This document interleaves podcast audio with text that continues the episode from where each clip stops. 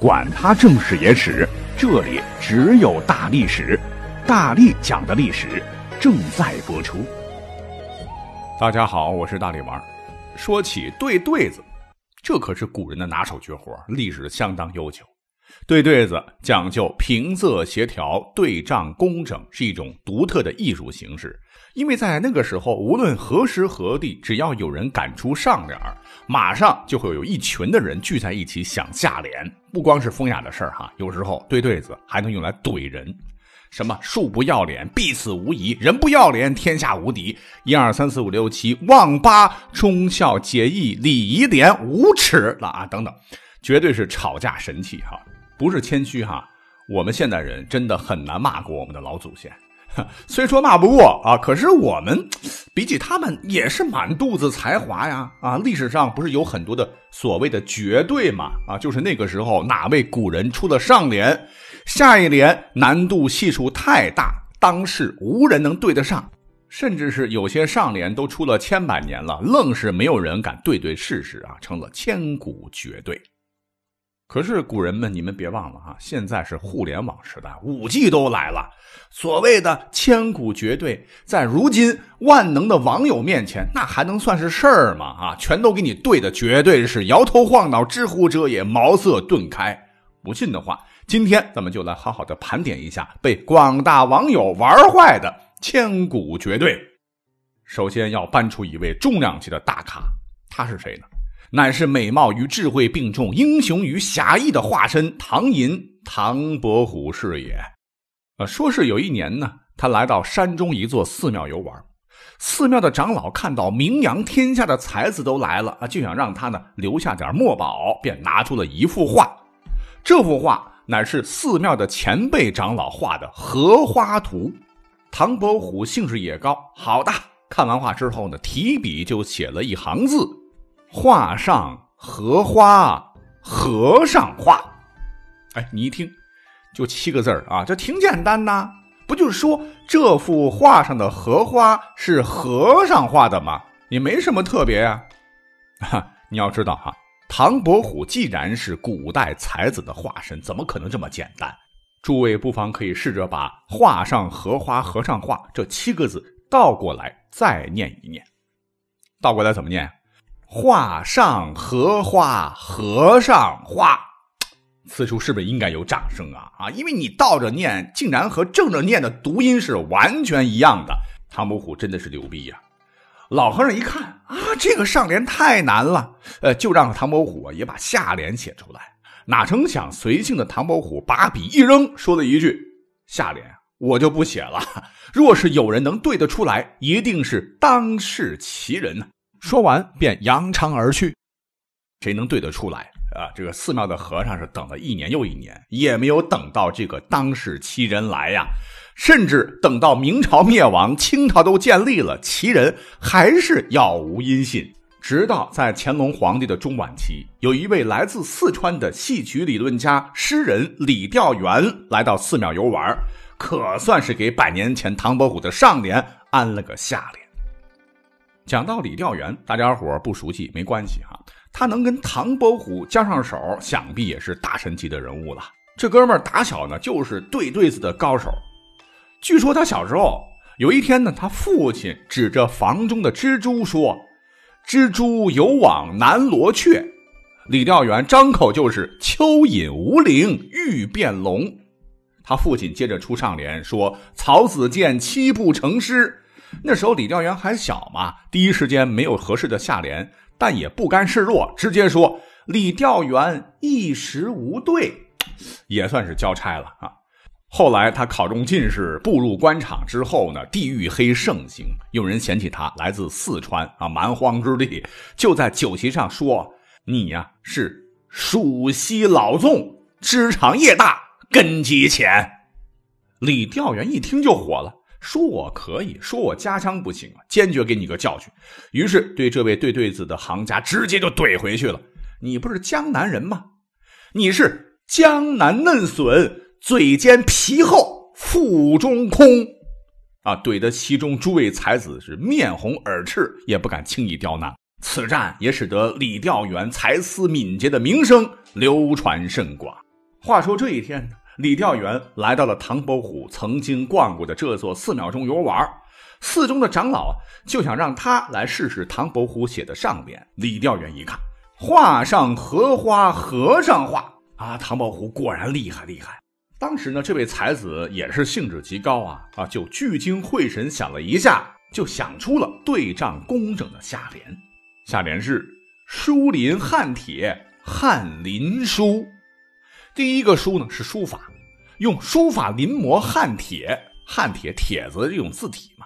后面的翰林是一个官职之人嘛。而第二个“书”是写的意思。咱们再把这七个字反过来读。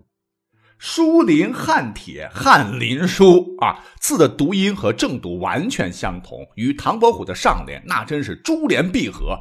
当时长老拍手称奇，从此这幅画也成了这座寺庙的镇寺之宝。那这个故事讲到这儿，按道理说就该结束了。可是我们广大脑洞清奇的网友啊，不甘示弱啊，就觉得这对子吧，还要几百年后找李调元来。咱们张口就来呀，比如画上荷花和尚画，我对风扇不好不扇风；画上荷花和尚画，我对清水池里池水清；画上荷花和尚画，我对花恋蝶飞蝶恋花；画上荷花和尚画，西湖垂柳垂西湖；画上荷花和尚画。海上飞燕飞上海等等 一大堆是吧？哈，虽然意境上比不上李调元的“书林汉帖，翰林书”，但也是妥妥的回文联。要押韵有押韵，要平仄有平仄。我们要能穿越回去的话，秒杀唐伯虎，还能给李调元青史留名的机会。要知道呢，这还是部分网友随便写写啊，还有网友们对的更好的对子啊。比方说下一个，那历史上啊有一副对联的上联是。烟锁池塘柳，听到这五个字大家伙眼前是不是瞬间出现了青山绿水、烟波浩渺、垂柳环绕的画卷呢？但这个上联最厉害的还不是画面感，而是这五个字的偏旁正好集齐了金木水火土五行。不信的话，各位拿笔画一画啊！你看，烟字是火旁嘛，锁字是金字旁。池池水的池是水字旁，池塘的塘土字旁，最后柳树的柳木字旁。故而说这幅下联是极其难对的。各位，如果你是七零后、八零后的话，你应该熟悉电视剧《铁齿铜牙纪晓岚》吧？这个剧里边呢，编剧就引用了一个广为流传的民间故事，说这个上联“烟锁池塘柳”啊，其实是历史上最高产的皇帝诗人乾隆爷出的。没想到。让杭州的一位才女叫苏青莲，哎，对出了下联“炮堆镇海楼”。乾隆皇帝听完是频频点头。这时，主角纪晓岚隆重登场，他给这个下联稍微改动了一下，变成“炮镇海城楼”，还赢得了美女赠送的香囊哈。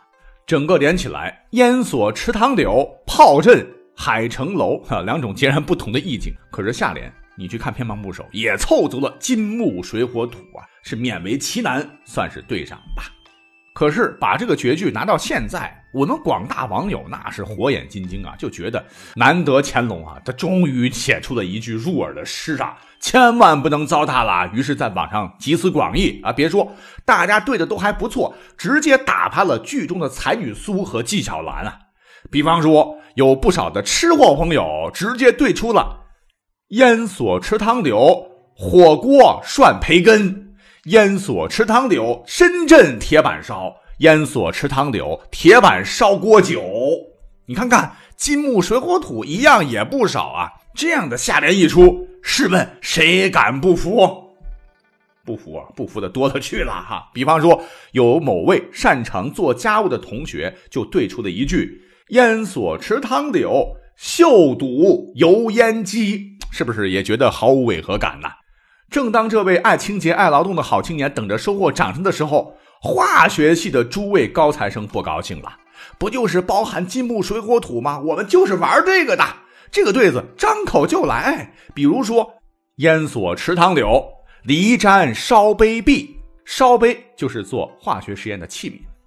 烟锁池塘柳，那盏烧杯壁。烟锁池塘柳，甲沾烧杯壁；烟锁池塘柳，皮沾烧杯壁；烟锁池塘柳，美沾烧杯壁，钙沾烧杯壁。好吧，这波操作不服不行。下面呢，我们要进阶哈，再来说一个高难度的。这个上联是著名的文学大师唐宋八大家之一的苏轼写的。夸张的是，上联都写出千年了啊，没有人敢去应对。说是苏轼当年在杭州当过市长嘛，有一天和朋友泛舟西湖，船上的侍女不小心把斟酒用的西湖掉到湖中，西做的酒壶。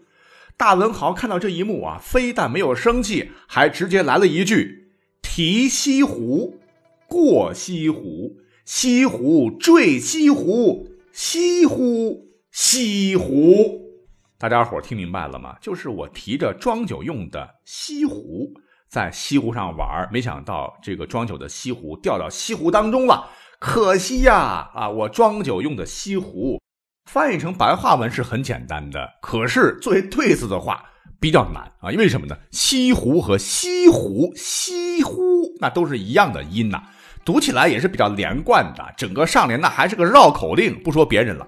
就是苏轼当时都觉得特别得意哈，甚至连他本人都不知道如何对出下联。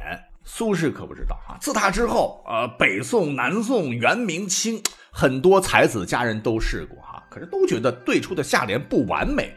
直到上个世纪的八十年代，有一个杂志叫做《沈阳群众文艺》，向全国读者集思广益，终于得到了令人满意的下联。下联是。晴九晚过九晚，九晚诗九晚，酒席九晚啊！情就是举的意思嘛，就是说东北人在一起啊，豪爽啊，拿着酒碗喝酒，老伙计干啊，菜好酒好人也好，不知不觉就喝高了。不仅酒大碗酒轻松下肚，就连装酒的碗都喝丢了。那苏轼的上联是喝酒，下联呢还是喝酒。上联是装酒的西湖掉进西湖，下联是喝过九碗酒的酒碗不知所终。哎，还真的是绝对哈。问题是，一千多年过去了啊，才终于有了满意的下联，可见其难度之高。不过开头不可说了哈，什么事情如果遇到我们万能的网友，那都不是事儿哈。这个对子的上下联。不就是源于生活高于生活吗？啊，很多网友表示我们也可以呀，脑洞开一开，张口就来。你不是提西湖过西湖，西湖坠西湖，西湖西湖。我直接对，学物理如物理，物理看物理，物理物理。就是说物理这门课太难，我真的学不好。一听物理课如坠大雾中，稀里糊涂的。故而学习物理对我来说，那就是雾里看花的道理啊！从此以后，我真的不再理物理课了，啊，啥也不说了。这一定是某位偏科的学生写的。还有人说的下联也是拍案惊奇呀，说提西湖过西湖，西湖坠西湖，西湖西湖寻进士，就科举高中的那个进士，遇进士，近视眼的那个近视，进士中进士，进士进士。好吧，那看到街上越来越多的眼镜店啊，再看看初高中学生乃至小学生，多少个戴眼镜的哈，是不是要给这个下联点三十二个赞呢？好，说完了这些个哈，最后压轴登场的来了，我们使用的这个上联依然来自于大才子苏轼，这里边还有一个精彩的故事啊。话说当年辽国派遣使臣到北宋汴京，传达辽国国君的问候，顺便展示一下自己国家强大的综合实力。既然不打仗了，那就玩点以文会友的游戏吧。于是辽国使臣在接风宴上就说：“我这里有个上联，想请教一下贵国的诸位文豪。”哈，话说的相当客气，可是对不上大宋朝，可就丢脸了。这个辽国使臣的上联就是“三光日月星”，日月星是古代自然界的仅有的光源啊，这说得通。但这不是最难的，难点在于上联人家用的数字三，你下联就绝对不能再用三了。可是除了三以外，你无论用哪个数字，后面跟的都不可能是三个字了吗？这样你下联的字数就跟上联就对不上了。比方说，人家三，你对五，你下联就只能对人家三个字儿，那你多余两个字儿，这不愁死人吗？当时宋朝的接待人员个个目瞪口呆，没有一个人能对得上来，急的是抓耳挠腮，快快请个外援救救场！哎，他们还真挺幸运的哈，搬来了当时的博士后苏东坡。苏轼听完来人的汇报后，简单啊，只是担心藩邦使者觉得咱们找人来问答案是不是作弊呀？这样，我先告诉你一个现成的，你先回去稳住他。听好了啊，我对的是四诗《风雅颂》。《风雅颂》中的“风”是指国风，是西周时期各国的民间歌谣。颂呢是形容赞颂的意思，是当时统治者进行祭祀用的乐歌，而中间这个雅是周王京畿的乐歌，又分大雅、小雅，因此《风雅颂》就是四诗。问的人呢回去以后呢，如此这么一说，辽国使臣大吃一惊，而后是啧啧称奇，厉害厉害啊，还是你们有才哈。可是这个故事讲到这儿还没完。苏东坡担心辽朝的人觉得我们作弊嘛，啊，自个儿呢竟然又主动来到辽史面前啊，对了一个新的下联，唤作“四德元亨利”。哪知道这位辽史听罢以后直摇头：“我可是读过书的，明明是四种德行，你怎么少了一德呢？”苏轼笑道：“说《易经》前挂有元亨利贞四种特性，四德便是元亨利贞。”可是因为最后一个字犯了当今天子的名，所以隐去避讳耳啊！原来当时的北宋皇帝叫赵祯，与四德中的真同音，避讳就可以省略掉嘛！啊，对的实在是巧妙的很。辽国使臣一听，咣叽彻底跪了啊！不带你买一赠一的啊！所以大家听听啊，这副对联难度其实是蛮大的啊！有同学就表示啊，估计想死也想不出来。不过可别忘了哈，在互联网上脑洞清奇的人大有人在，咱想不出正统的，但是咱可以剑走偏锋啊。比方说，有位理发师直接就给出了下联：一套洗剪吹。还有网上的一位吃货小青年给的下联更绝哈，下联是一碗河海鲜，两块夹戳拌，三鲜鱼虾酱。四起丸子团，五香牛肉面，六处炸烤串七味川煎烫，八角烩烧边，九曲醪糟酿，十全油淋涮。啊，啥也不说了哈，这是我我肚子真有点饿了。好，感谢收听本期节目哈，因为说到对联了，我们也搞了一个小小的活动哈，就在咱们节目的评论下方，欢迎各位来多多参与。我们下期节目再会，拜拜。